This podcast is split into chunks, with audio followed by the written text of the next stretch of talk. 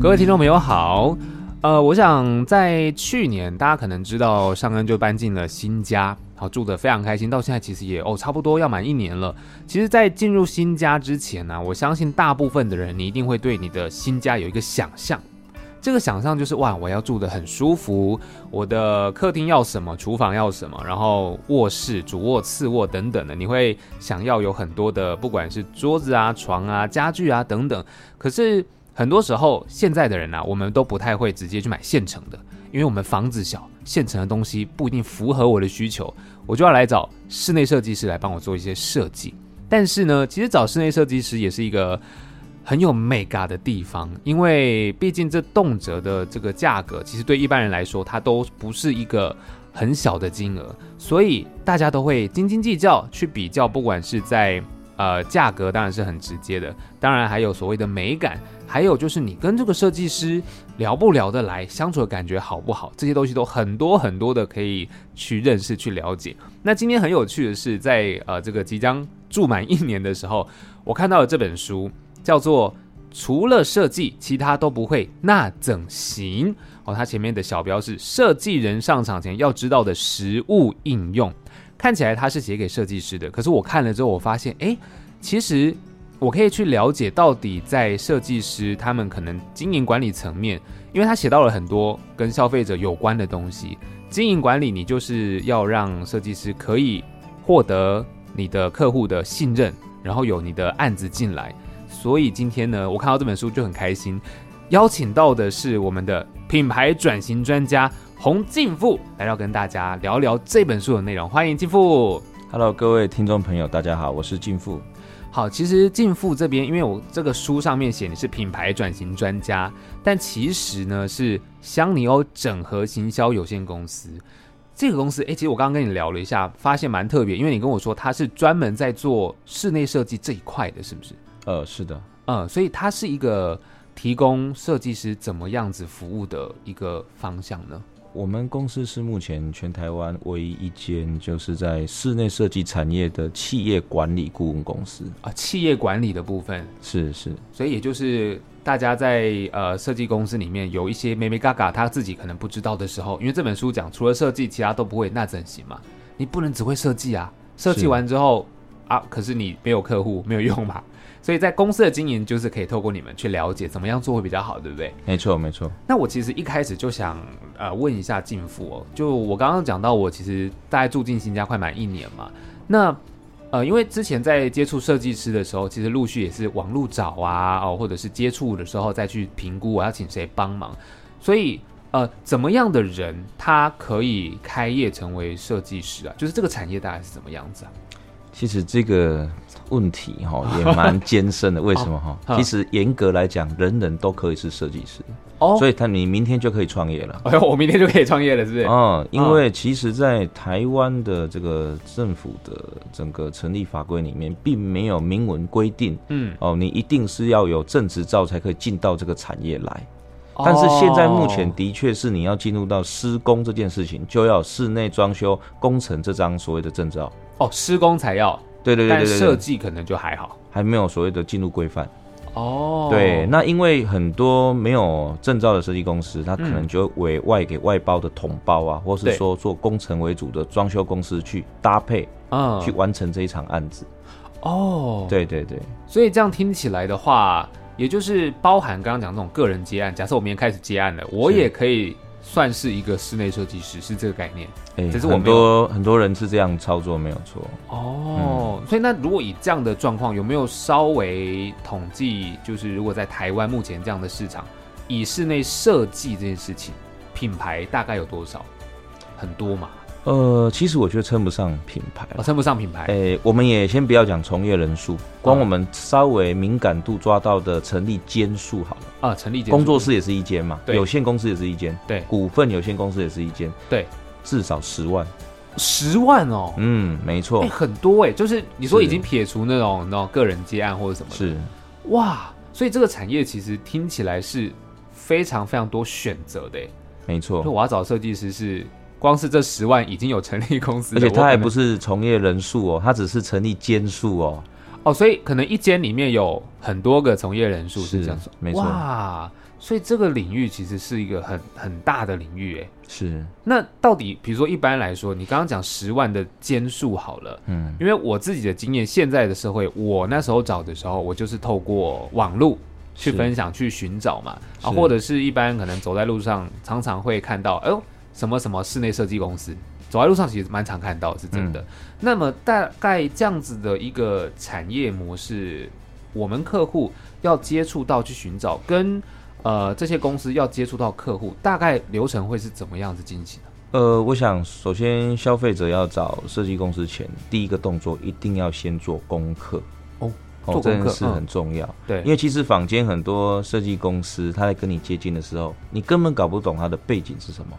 他也不会告诉你。背景，对对对，哦嗯那当然他念是不是本科系，在台湾目前来讲，它不是重要的一件事情，嗯，但是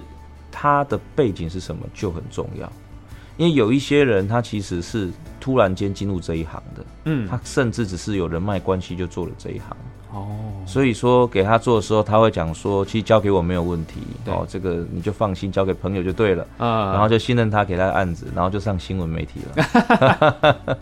对啊，因为这个是产业，你看光是那十万间是，就已经很多了。那你可能在做功课或是找寻资料的时候，嗯有些人网络可能广告下的多，你就找到他了。对，没错。所以这个整个过程变成是你在做功课的时候，你要先了解他的背景。这件事情哈、哦，我跟各位可以做一个简单的分享，因为嗯这资讯外面可能也不好获得。嗯，告诉各位一个小小的秘诀，嗯嗯，找设计公司的时候，你要搭配两个东西，一个是文字数字，第二个是图片资料。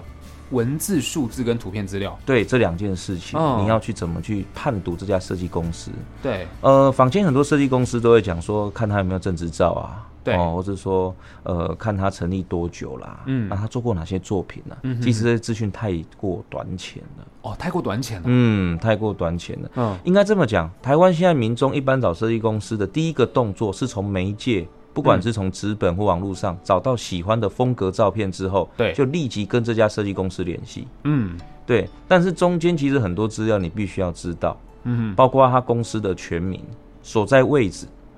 哦，那他登记地在哪里？嗯，他登记地跟所在跟你谈的地方有没有不同？哦，哦，这个可能也许是他家，也许是呃他找一个借的场所跟你谈，那为什么不到你公司或什么样原因都要去做了解？对，好、那当然，我觉得资本额这件事情稍作考虑啦。嗯哦，但是我觉得说放太低的资本额，这家设计公司你也要小心，嗯因为很可能它的周转金是不足的。哦，对，很可能，但但不是说绝对啦。你想想看，对如果公司资本额只有五万块，嗯你加一百五十万，你敢给他做吗？哦，对耶，对，这个是一个相对应的问题。嗯，哦，那当然，你也可以，如果说要做好一点的案子，你甚至可以问你的设计公司，请问你成立的核心价值是什么？哦，去问他，你创立这家公司的理念是什么？嗯哼哼哼，哦，那试图像有一些比较高阶层的消费者，对，他可能就会问一些在国外他在艺术馆看到哪些的作品，他的创作理念跟风格，因为他想要运用在他家的装修设计里面嘛，对，试着去考一点试给设计师。哦，对，所以你必须要先准备一些功课，对，然后去访问你的设计师。但是我先跟各位报告，嗯坊间写的书跟网络上找的资料不一定就是正确的，它可能只是片面之词，嗯，可能针对某一些案型的资讯是对，但是放到哪一些案子的资讯，它不一定就是正确。嗯，所以你一定要多方去采证，对，然后准备资料，嗯然后接下来跟设计师做所谓叫深度的沟通，对一定要提问，各位消费者，嗯，一定要提问，这件事很重要，嗯，不要闷闷的，只是要问到价格多少，然后就决定给谁做，啊 啊，这样子啊很容易吃亏，好。那我还想问一下进富，就是因为有讲到说。呃，消费者我们在第一次要找设计师的时候，我们要做很多功课，要先了解嘛。是。可是那在对设计师来说，他就被动等待嘛，还是说他也要做一些什么样的功课呢？ OK，嗯，呃，首先哈、我想要跟很多设计师分享，就是说，你一定要先在跟消费者见面之前备好你的作品。嗯，第二个很重要的，备好你公司的介绍。哦，公司的介绍，嗯，对，公司的介绍，公司介绍不是只有作品跟学经历这么单纯。嗯，好、那当然，我先讲，其实很多设计公司在写他公司简介的时候，书里面有提到，嗯，其实写的都是设计理念，对不是真正的公司简介。哦，对，这个这个是一个很大的美角。嗯呵呵呵呵，对，因为公司简介里面啊，你核心的价值、对，你的品牌的精神是什么，嗯然后你他当时为什么成立这公司的名字的由来，嗯还有你未来的愿景发展。那那你细一点可以写到近程、中程、远程、长程，你的计划是什么？对，然后你有没有什么样一个公益措施啊？这些东西，还有有你的整个你希望带给消费者达到怎么样解决问题的能力，对，这些都要在公司简介里面都要有机会能够看得到。嗯当然不一定要全面啦，嗯这个比较像是一个 About Us 公司对外的正式简介这件事情。对，但台湾设计很多设计公司，其实我们看它官网的时候，会发觉它写的是以人为 本，站在对方的角度思考，对对对结合阳光、空气跟水的元素，为这个空造形塑更不一样的氛围。呃，就这些事，各位你不觉得，呃，有点奇怪吗？对耶，是，就这个好像的确就像刚刚进富讲到，我就是上网查的时候，好像是每一间公司哦，就是漂亮美美的图，然后搭配是这样子一个很有概念性的内容。对，但确实，你刚刚说的那个可以让我更了解这个公司，你们到底所谓的不管是执行，或是我更认识你了，是，没错，比较知道你，就是你真正内心的那个状态，而不是外面那一层有点衣服吗？就是有点像这样哦，我看你漂亮的衣服，跟我认识你这个人其实是不一样的概念。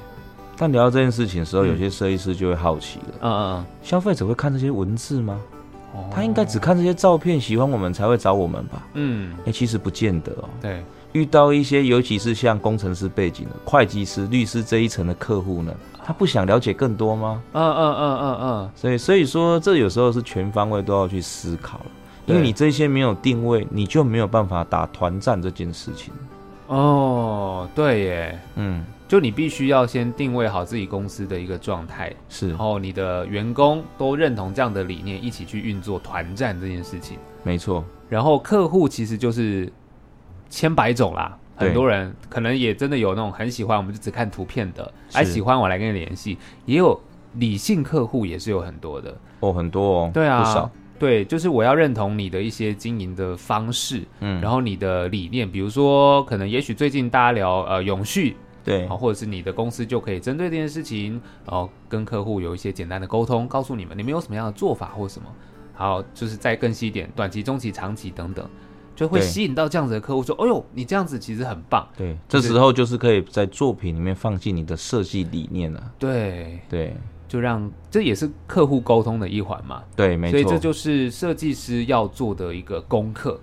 没错，那当然，其实今天这本书除了设计，其他都不会那整形。里面有讲到很多的观念。其实刚刚我觉得这个也跟大家在听的时候，除了消费者，我们自己听，其实也有讲到在设计师这边公司里面，诶，可以怎么做？比如说刚刚至少就讲资本额嘛，是，是或者是我们要做功课的时候，其实等于这些设计师也要知道说他要怎么样应对我们一般人的一些想法或问题。是那我接下来就想再从消费者，就是我自己本身的 角度出发，因为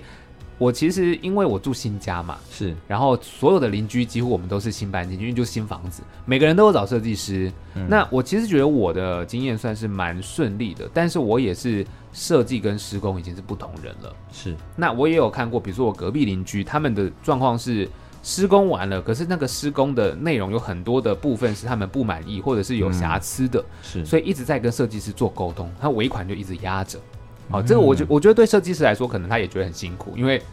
就是沟通上面了。那以消费者来说，我很好奇的是，我们当然喜欢看漂亮的东西嘛，是可是有时候我不知道实用怎么好不好用。那这件事情在设计师沟通的时候，他应该要怎么样跟客户做一个沟通啊？呃，其实这个产业哈，因为再再再讲下去，稍微会得罪一点设计公司的啊哈、但是我觉得这是产业必须要注重的 事情，对因为室内设计的生命，它最大核心是什么？就是作品。嗯对它没有作品，它没有办法生存。对嗯尤其现在是网络行销为主的时代，它更需要那一些美美的照片。啊、对但你想，如果大部分偏向实用，但没有美感的时候，它如何做国际参赛？哦，它没有办法比赛，对没有办，法有好的作品。嗯嗯，所以有些时候，它必须牺牲一点点的实用，嗯，的确是这样，对，它没错必须牺牲一点。对，哦，哪些角度可能切掉？原本可以做柜体的不能做，用圆弧的倒角把它倒掉，哦它就会变得更流畅感的空间。对对对，对，但是这个就是双向的。嗯，但是有件事情，我在场是想要告诉各位设计公司，有件事情尽量不要做。嗯，比如我们这样讲好了，比如像假设呃上岸这边结过婚还没有小孩，对，你家是三房好了，嗯，那请问小孩房现在一定要做规划吗？哦，因为还没有小孩嘛，对，但是坊间有些设计公司就硬要去规划这个房间。嗯嗯嗯，对事实上，我觉得我们可以从很多角度来看，帮业主怎么样省到钱，又对他最有利。嗯比如说，把空间呈现两用的状态，它既可以接待哦客人，又可以将隔间做私人空间。嗯或者是说，把预算留在其他的公共区域或者是主卧室这一些比较实用的。对把小孩房的部分，我们可以做什么事？管线先预留哦哦，把一些所有的设备基本盘做起来，以致以后再动装修不需要再花这个钱跟时间。嗯在后续的所谓的移动式设备的搬动就好。嗯所以说，这个是设计公司的观念要改。对，另外一件事情哈，我觉得台湾设计界有一件事情真的需要修正。嗯嗯嗯，坊间有两派设计公司，对，一派呢，他在问你的时候会问你什么装修预算，第一次就会问。啊，对对，但对坊间有一派设计公司，第一次见面不会问你任何预算的、嗯嗯嗯。诶，你会不会觉得美感在哪里呢？所以不问我预算的时候，他就尽量帮我设计，然后最后再跟我说哦，预算可能到多少，然后我就哈，怎么超出我的想法对这么多啊，right，三答对了。这件事情你不觉得很不可取吗？嗯，因为你明明可以先完预算这件事的，对所以这在我们在碰经营管理的过程，我们在一直导正设计公司要有正确的经营观念。嗯嗯嗯嗯嗯，这件事情，当然坊间有些设计师就告诉我了，那客户明明能花到五百万，为什么只让他花两百？对，这个事情，我觉得在台湾的哦消费者心里是很不舒服。嗯我想很多听众应该遇过这个问题。对明明呢，心里可能口袋一百二到一百五，那我只是没说出来嘛。对，结果下一次看到报价是三百万， 哇，对，这个差很多，因为这也不能怪设计公司，因为设计公司需要作品。对，但是我觉得，在双方有诚意的对谈当下，应该是首次见面就要有达到预算共识。嗯好，那我们可以跟各在场设计师分享一点小技术，我们如何跟业主拉定这一条叫材料水平线的技术。嗯，我们可以聊聊一点点经营上问题。对首先呢，我们跟消费者在做讨论预算沟通的时候，对，假设呢，我们提出来问他，您是三房两厅哦这样的平数，装修费我们预估一百五十万左右，嗯，可能当场就可以做预估，对但是室内设计绝对没有能力精准回答，对，当然因为他还没问过任何公班的资讯，对但是他的经验有一个有一个 range，嗯它有一个范围，对你可以抓范围先跟你的消费者沟通，嗯此时你会得到两个答案，一个答案消费者会告诉你说，怎么那么贵呢？啊这是标准百分之九十的答案， 只有十趴人会告诉你，哇，我比我想象还便宜耶，啊啊啊，这是少数之少的答案。对所以你当然知道标准答案，如果客户觉得贵，那你就要下一个防治措施，如何跟屋主现场沟通有共识，嗯再回去做绘图，对就能减少你跟消费者之间减少沟通次数、修改图面次数，这跟经营管理都有相当大的关系。预算在哪里，其实能是做的范围就是这样嘛。是就是要做好沟通，然后让消费者知道哦，原来大概我的预算可以做到什么样子的事情。那额外多的那种就先不要想。就是应该对，是那这样子。设计师在沟通时候，其实有一些小美感，他可以留意。嗯例如，你假设你的经验还抓不准，到底怎么样提出报价，对，那我们可以用范围来跟消费者先做沟通。比如嗯哼说，我这一场预估可能在一百五十万左右，对，但是因为现在材料工钱涨得非常凶，嗯我们要告诉消费者是也有可能在正负二十 percent 里面是我的呃报价范围。嗯那因为现在目前我还没进入这层报价，对另外一个呢，最常见的就是在所谓的旧屋翻新这件事哦，还有管线啊什么的，嗯没错。其实很多我知道有很多设计公司，他在首次就打包票，嗯在丈量就可以告诉消费者这个价格总价应该多少。对这绝对各位消费者要知道是错误的。嗯，嗯，为什么？因为在旧屋翻新里面，它很多东西它还没打除墙壁，比如在商业空间来讲，它很多是隔间墙或是对板料隔出来的空间，嗯它没有敲开，它怎么知道报价怎么报给你？嗯，所以这一些不要轻易相信设计师在旧屋翻新一开始跟你报价多少，打包票做得好，嗯，他一定要动尽了这一个跟工班联系，然后产生评估推估之后，才会有这比较偏向正确的报价，这时候你才会可信度比较高。对这是要我希望呃很多消费者可能要有这样的一个观念。啊、嗯，所以其实，在设计公司这边也要跟消费者沟通的，就是报价，因为你知道消费者最喜欢听大概多少钱嘛，是就是是符合我的预算，我才能做嘛，大概是是这种。可是其实确实，就像刚刚进富说的，你这个价格你没有实际动，你不知道里面是什么状况，是它有可能比你想的更复杂，所以你得实际做才知道。可是那消费者这边也会想说，那你实际做了才跟我报价，那我不就也没有回头路了吗？这边这个沟通的过程是双向必须要达到一个很良好的共识，对不对？呃，对，嗯所以接下来我就要分享一个，就是设计师他如何合使用一个技术叫合作说明书。哦，合作说明书的技术，它就是在签订合约之前，嗯首次跟消费者见面，就应用白纸黑字这样的部分，对就可以把一些双方的责任义务先讲清楚。嗯，比如说在旧物翻新这一块，我们当场第一次见面就要明确告诉消费者，现在给你的报价只是初估部分，嗯但后续我们打除之后一定会有追加。对，现场就要讲清楚，嗯不是模棱两可的离开现场，对，让消费者有莫名其妙的期待，啊结果造成无上限的 追加。对对，，这个很重要哦。哎嗯嗯那当然哈、这后面会衍生一个东西，要跟各位听众朋友分享，就是验收。刚上恩讲的很对嘛，嗯，对，就验是收说验收没过尾款扣住这件事情。对哎，坊间分为两种，啊一，种叫闹上法院，一个叫私下解决。 哦，对吧？这两种怎么听起来，嗯嗯，私下解决应该算比较合理一点。 但我上对法院哇，那就很难看嘞。呃，多多少少一定会有。对啊，对啊，有常常看到一些新闻或什么有在报道。所以这个要回归到，我觉得设计公司在经营层面，它要去控管的问题。例如，哦，就是说你有没有分为小验收跟大验收？哦还要分小验收跟大验收哦。当然啦、嗯嗯哦，那你想想看啊，如果今天你都没有空来现场，而设计师一直做，嗯你也相信他，对不对嗯？，对， 结果最后进了房子那一刻，你有两种表情，一种叫我好开心，超乎我的期待；，对一个叫做怎么跟我想的不一 样。对，就是这两种没错。那设计师要不要背责任？哦当然要啊，对啊，难道设计师就没有责任来怪罪消费者为什么不付费吗？嗯所以事实上，他在中间在执行的过程，他有没有邀请消费者一同到现场做小验收这个动作？哦？如果你阶段有小验，你到最后就算有了缺失改善，那风险指数也会降低。对但是你如果宁可放掉这些过程，只到总验收，那就真的是一个赌博游戏了哦。回不去啦。啊，赌博游戏了、哦。对那如果消费者再不舒服一点，可能真的就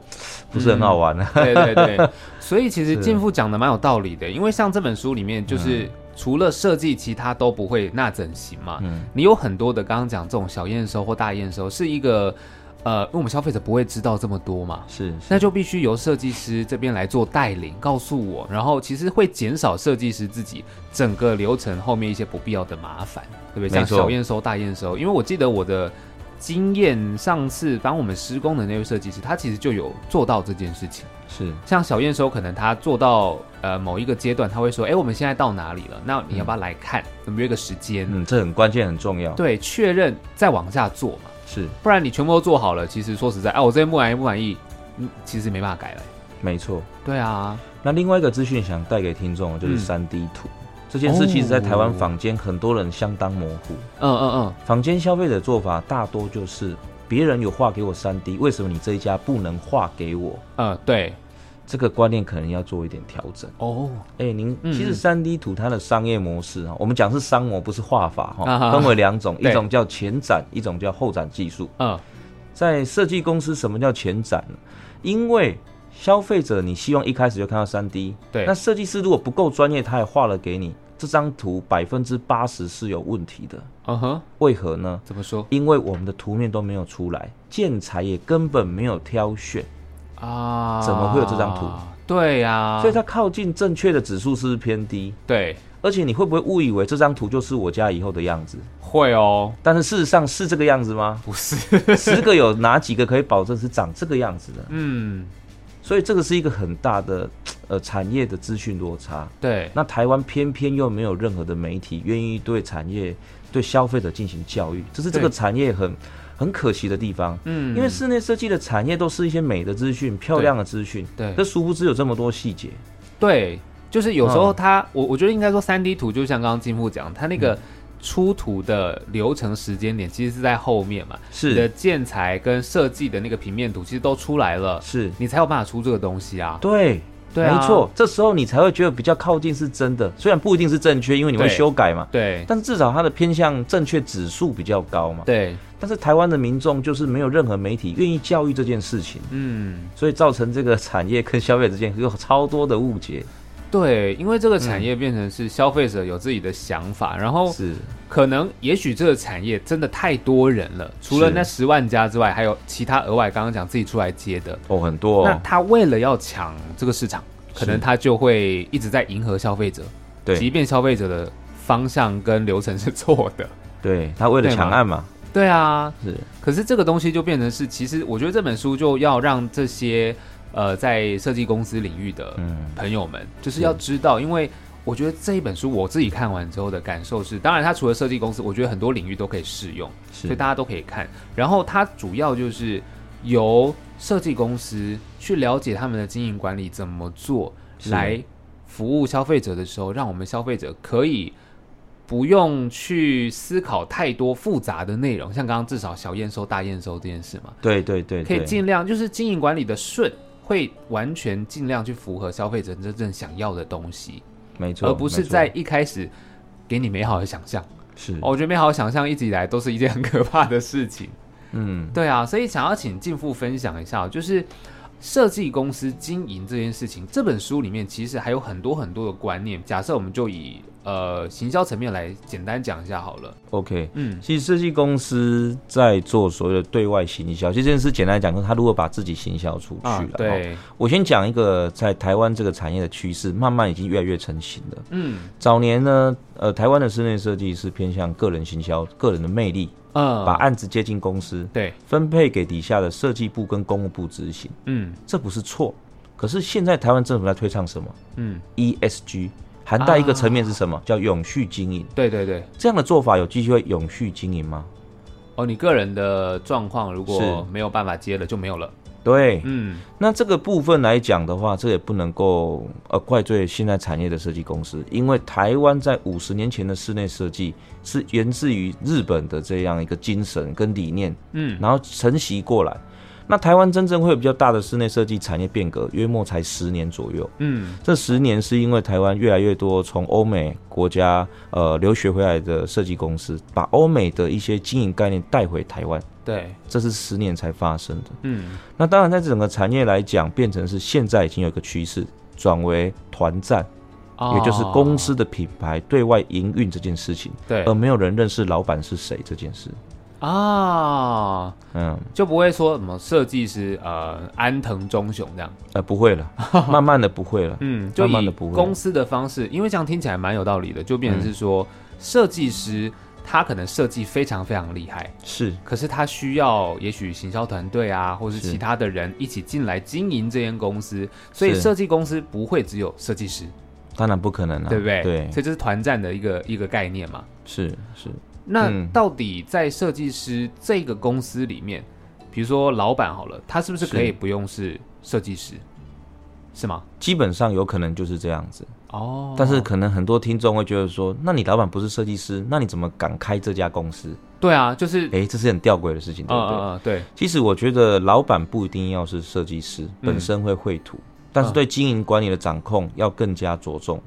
哦，嗯，这很重要。比如说你请了一批是会绘图的这个设计师，对，他可能是本科系，嗯或者是说他到外面的资讯局去出来，嗯，那你一批的公务，你也要懂所谓的公务的整个流程控管。对，哦，那你的财务，财务不是只有每年年底要跟所有局报税而已，嗯你可能要知道哪一些出账点，嗯，哦，比如说哪些材料商它适合给现金及其票，对哪一些可能可以拖个两个月再给，嗯，这个东西都要跟内部经营管理的管控。对，那这些东西，如果你不是本科系的人，哦，你如果能够掌握比较深的这些资讯，你去开设这家公司的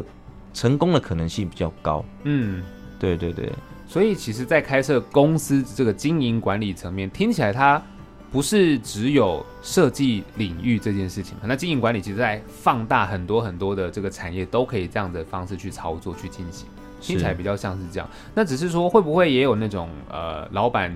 就因为要团战，可是设计师还是很喜欢就是有自己作品或是个人名声去这样子经营的。现在设计师应该也还是有这样子的方向吧？呃，其实上岸问对了、哦，这还是占大部分，这还是比较多因为对不学对校的教育也是这么教导。我首先提一个观念哈、哦嗯做品牌这件事情，第一个不是要花很多钱，是你有没有正确的导流观念，以及你有没有准备做长期的作战，嗯你准备几年的作战，这是很重要，这第一个观念。嗯做品牌并不是像下广告马上看到回收效果，嗯嗯嗯它不是这样子的。对，第二个，做品牌在室内设计业界，它简称叫一个萝卜一个坑。嗯你要的是如何控制住这些坑都有人在里面，而不是一定要拿一个人来做这件事。嗯嗯嗯因为很多设计公司的观念会认为说，这个员工培育了半年不行了，他就离开我身边，那我干嘛还在带人呢？呃对啊对啊，但事实上，你应该把公司整个 SOP 各部门的系统把它做出来。当这个人离开了，下一个人可以怎么样？立即替补，对这才是真正一个品牌在运作上的事情。嗯所以品牌它会绑住一个很重要的东西，叫制度管理，嗯它不可能拆开的。嗯但是台湾的设计业界，很多人还存在着做品牌就是所谓的得国际性奖项跟买广告啊就可以营运他的品牌了。嗯嗯甚至有时候会听到一股声音，就是设计师，如果你没有拿到奖项，国际性奖项，嗯你连标准配备都没有，哦这个这个概念是我觉得蛮偏差的。 对，啊对因为在这样一家公司正式的经营，其实我们听众应该都知道，当这个设计师得到了这个奖项，有部分层面你还会好奇什么？你会不会很贵啊？对啊，我想哇，你这个经历这么丰富，那这么贵，我可能看看喜欢，但我应该请不起你这样。有可能嘛？那对啊是不是连跟你接触的机会都没有了？嗯，对，但是设计师心里想的是，我得奖啦，嗯我费用可以收更贵啊，客户应该会更多啊。嗯，但好像都不是这样，对不对？好多都不是这样子、啊。嗯，对 啊，因为这本书里面是其实也有讲到，就是到底呃参赛得奖这件事嗯情，是不是你要摆在可能你的也许职业生涯的哪一个阶段来做，其实才是比较重要的。对它好像对跟这对个品牌经营也是很有直接的关系嘛。它一定有关系，嗯，但是它不是公司刚开设第一步要做的事情。哦，对就一开始其实要定定好刚刚讲的这个 SOP 嘛，对，然后没错其实这样听起来，我是消费者的话，其实你是一间经营管理很良善的公司，对我来说，因为动辄这钱对我来说是很大的，是你的经营良善对我来讲会比较安心。在一开始的接触、沟通上面，然后你的那个美好愿景，他也告诉你到底怎么样才是比较实际。嗯还有刚刚一开始有讲的白纸黑字这件事情，对，这很重要。嗯，不是只有口头讲，因为你口头讲，今天你讲 A 聊完，我可能是自己啊脑补了变成 B，然后下次见面就说，哎、你上次不是说什么吗？可是其实对根本没有说过，没错没错，所以以其实实际上面白纸黑字写出来是很重要的。一定嗯这样子才可以让第一个让消费者对你的信任度更高，嗯对，第二个双方的责任义务才会明确。啊、嗯，所以消费者其实自己也要知道了，不是是什么事情都一直丢给人家嘛。对，有时候是沟通上面是有一些落差，没错，双向双边都要做足功课。对，然后做足功课的这个前提之下呢，就变成是设计师这边可能因为是从业者嘛，比较辛苦一点，好帮我们消费者多想到一些可能像之前刚刚一开始讲小验收、大验收，或是一些流程、白纸黑字等等的，都帮我们设想好。去降低彼此沟通上面的误解跟误会，然后责任归属都是清楚的，是哎、这样子其实我的感受也会觉得，哎、很舒服啊，很好啊。对，是我们都已经讲得很清楚，沟通很棒了。那当然，其实我觉得今天时间的关系啦，这本书其实内容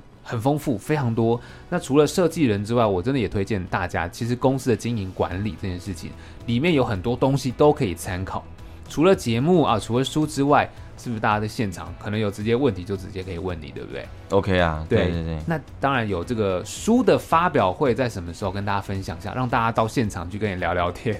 OK，嗯因为我们刚结束那一个台南场的部分，对在台南的正大数据。嗯那我们下一场就是七月二十一号周五，嗯呃，即将进军到台中的中友成品，哦，在十一楼的书区这边，对，在晚上的七点半到八点半。嗯那不管是您是从业人员，还是你想要装修的朋友，对，都应该来听一下。那其实我也很好奇的是，因为一开始有讲到是，其实这个领域虽然从业人员很多嘛，是可是彼此之间的这个讯息沟通交流是良善的嘛？就是在这个产业界里面，嗯，嗯，其实这个产业在彼此沟通是蛮封闭的，哦，因为毕竟是有点像竞争嘛，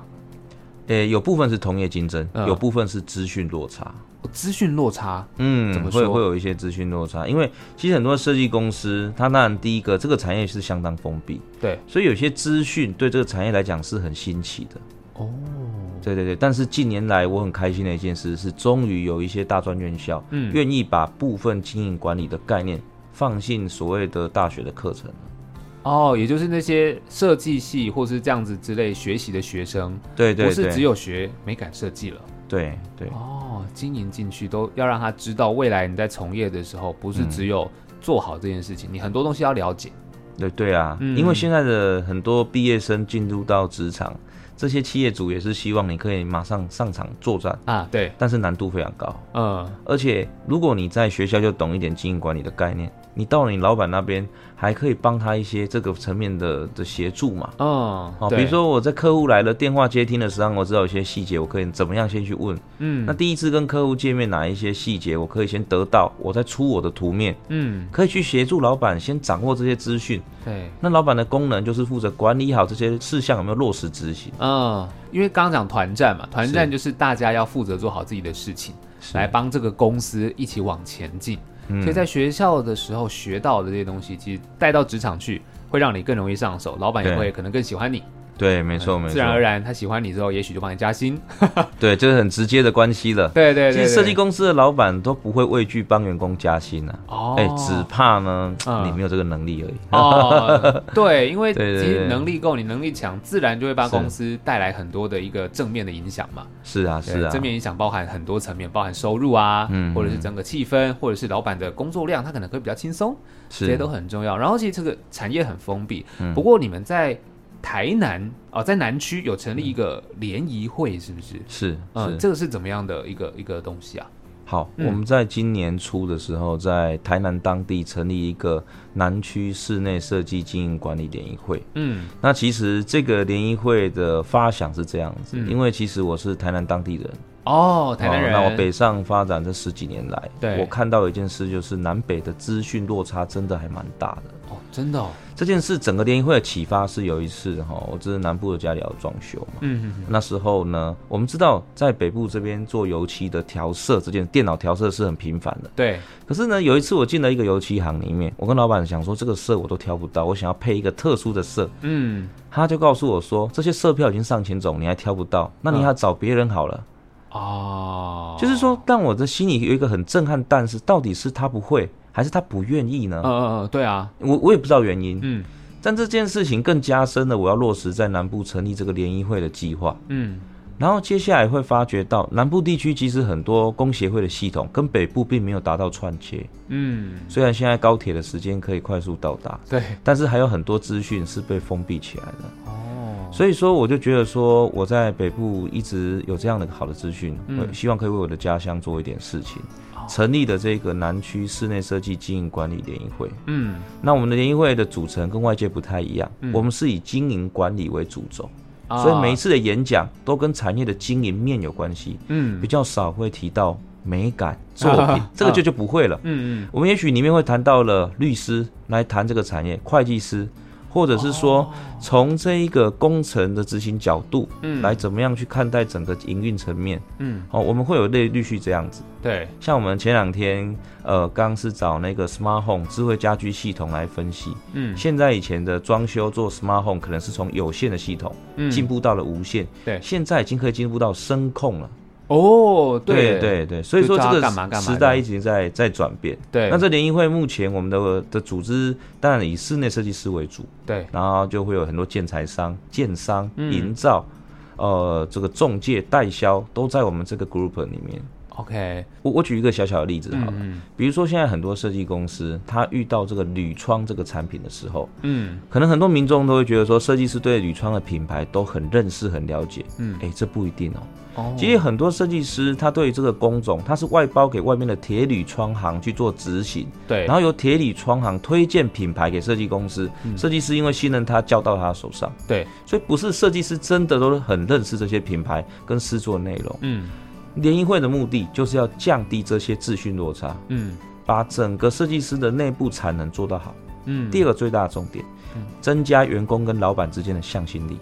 哦这就很特别了嗯，因为为我们非常鼓励设计公司的老板把员工带来上课。哦真的哦，嗯，这很鼓励。嗯那我们收只收一间公司的会员费哦，哦但是员工你有五个，你带来一样只收你会员费，对，因为鼓励让全员工跟老板一同学习，嗯这样子老板在没有空教育员工的层面下，他就可以让员工感受到老板的企图，对以及可以间接从这边得到更好的学习发展，回公司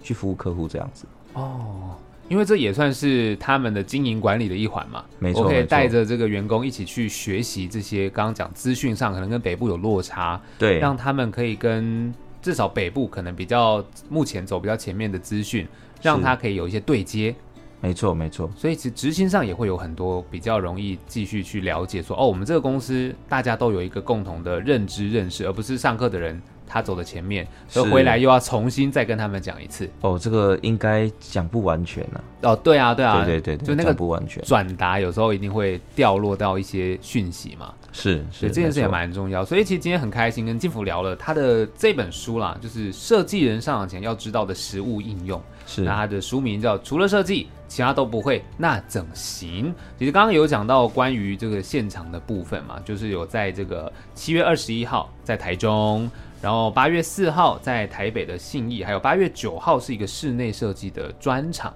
呃，对，对不九对号这一场是专属佛室内设计产业的场，啊那会很深入聊到跟消费者及公班之间的经营管理那方面的一个分析。哇，所以其实你知道，听完今天的节目，然后或许你也看完书了，更直接的就是到现场，我们直接就聊嘛，是有什么问题直接问，其实那可以最直接得到答复。好，我没想错这个就是对听众朋友来说很重要，就是刚刚讲到七月二十一、八月四号和八月九号，欢迎大家到现场，然后呢跟进富聊聊这一本，除了设计，其他都不会，那怎行？我最后想补充一个对，就是售后服务这件事。哦，嘿这个很重要，售后服务。对，嗯其实台湾坊间现在很多设计公司还搞不太清楚什么叫售后服务，什么叫危机处理。嗯，其实我们很简单来做定位，就是售后服务是在事件发生以前的加分，嗯，危机处理就是事件发生以后的补救，对，就这么单纯。嗯，我们来讲一个简单的例子好了。对，假设呢，我今天因为这个设计公司装修过我家，对，合约写的叫保护一年，嗯，但是三年后我的五金产生了这个脱落或者是说毁损，嗯。请问这时候设计师该不该跟他收费？我觉得收费应该蛮合理的吧，还是不应该？哎，我这个我没想过哎、耶。对哦，啊这个是上恩还没发觉，因为你家装潢刚一年而已嘛对对，一，年而已，那再东西都再还等好两。年 就有就有答案了哈、哦。对对对， OK，好，这个是这正确的观念应该是说，你这个设计公司，你有没有去做好所谓售后服务的机制？嗯，你要如何在事件以前对客户让他感受到是加分的，对，而不要让消费者感觉觉得这本来就是你该做的。嗯，设计师常会犯一个毛病，就是把消费者认为基本该做的事，认为是他的优势。对，哦，这个问题就蛮大的。哦，所以刚刚讲那个话题，对这时候你已经超过三年，对如果当时里面你有在你的合约或是在说明上讲清楚，嗯，你是可以合理的收费，对，但怕的就是一个重点了因为台湾的设计公司很多时候在保护消费者一年的时候，并没有给一个东西叫保护书，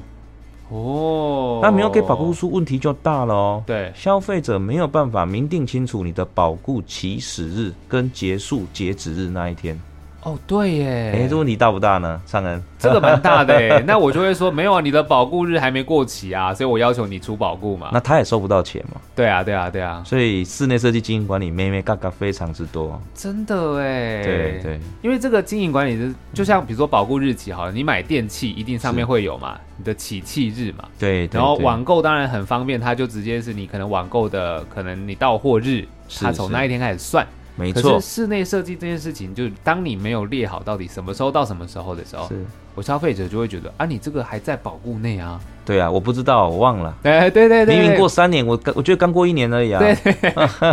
然后有时候可能就是，也许合约上面嘛是，啊，我消费者说哦，没有看到，它上面没有写啊，嗯你，就说哦，保固一年，可是你又没有说什么时候结束没错没错，啊，这真的很多美感哎。所以欢迎各位来我的新书发表会哦，可以听到更多更多这个资讯，对，这个是很需要被大家知道的资讯啦，就是光是消费者自己，其实你可能也要知道。是好，然后或者是其实刚刚也有讲到是室内设计师专门开设的一个场次，是，可以聊更深入的东西。没错没错，哇，真的非常开心，今天非常谢谢进富来到节目当中，谢谢您。谢谢。